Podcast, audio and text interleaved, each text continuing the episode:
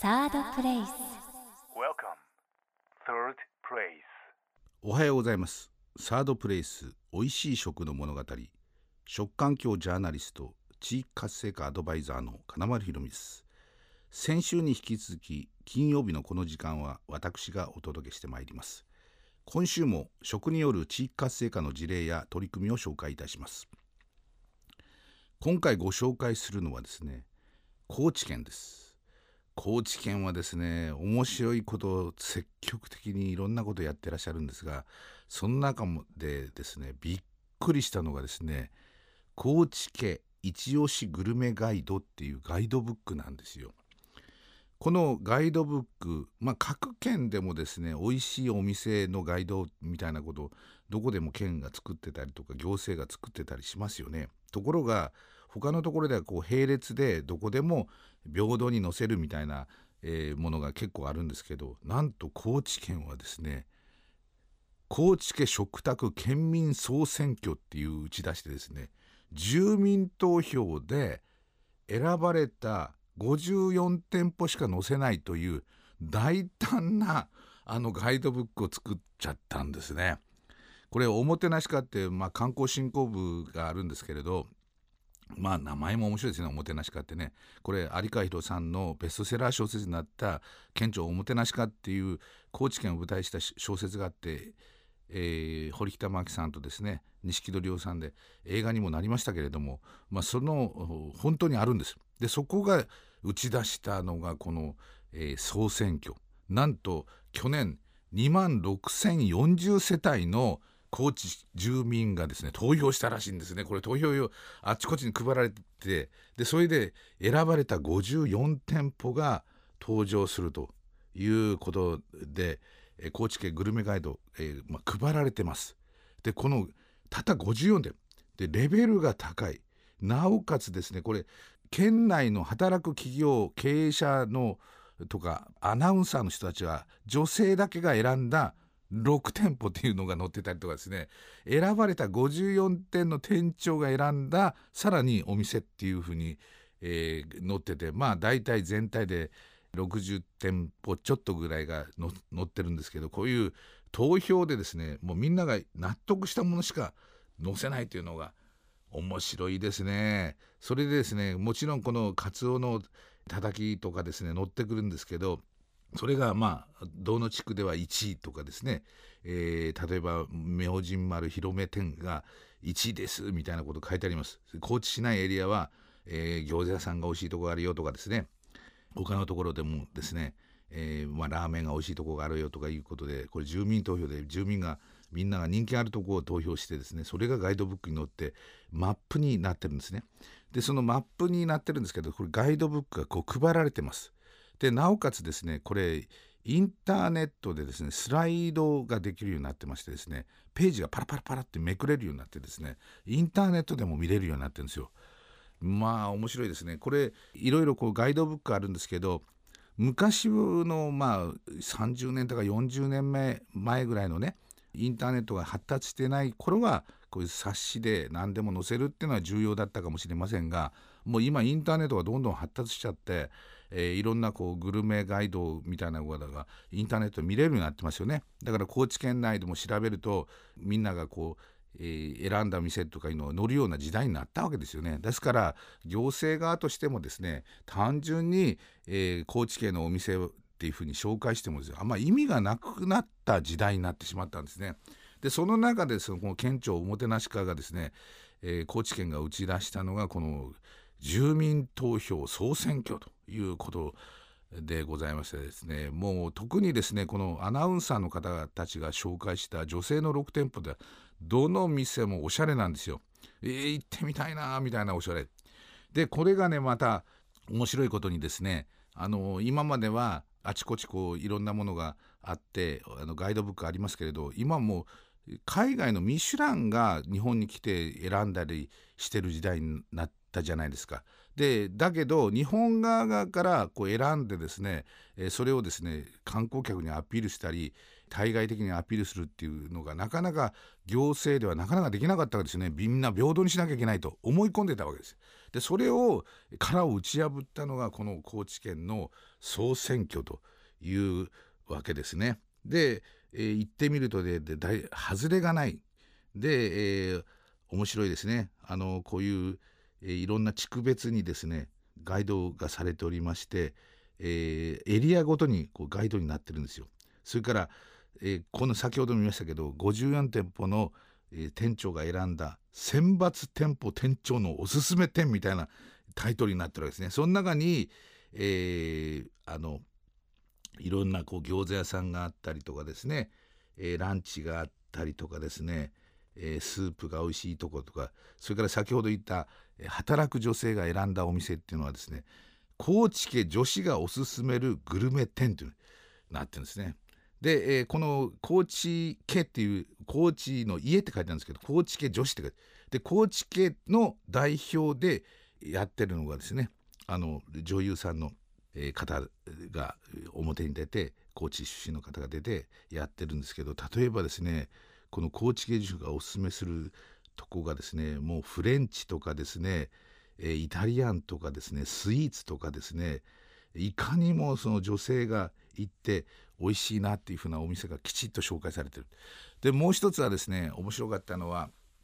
えー、有川博さんが県庁おもてなし家の小説の中でですね女の子が、えー、地方に行って観光に行くにって一番大切な一つに、ね、トイレがあると。で、えー、女の子が安心して入れるようなトイレがないと女の子は行かないよでそういうトイレがきちっとあれば、え安心して入れるトイレが女性が安心使えるトイレがあればえー、観光客にはすごく有効だっていうことを小説に書かれたらなんとおもてなしかえトイレ表彰っていうのも始めましてですね、えトイレを全部チェックしてその中で優秀だったのを表彰するって。これ高知県の食卓の総選挙と同時進行でやっててですね、まあ、食べるとこもクオリティが高い。それからトイレも安心して綺麗なところがあるっていうのを両方でリンクさせてるんですね。こういう取り組みっていうのはもっと全国に広めてほしいなと思って、えー、高知県は素晴らしいという、えー、ことで今日は、えー、高知県の、えー、食卓のお話でございました。サードプレイス。サードプレイス美味しい食の物語金丸ひろみがお送りしています。後半も地域活性化の事例です。今回は香川県のお話です。香川県、えー、うどん県ということで、まあ、随分売り込みをやってまして、えー、一方でですね、まあ、うどん県だけじゃない、えー、香川県っていう風な売り方もしてらっしゃるで、えー、今年は瀬戸内国際芸術祭というのが瀬戸内海でありましてですね、えー、島を使っていろんな世界中のアーティストが、えー、いろいろ、えー、インスタレーションをこうしたりとかですねえいうことをやって、まあ、非常に島をにぎわる海外からもいろんな人が来るということになっております。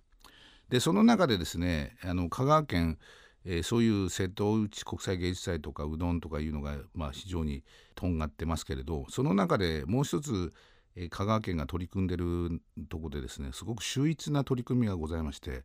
それは香川県おすすめレストラン讃岐ダイニングっていうものなんですね。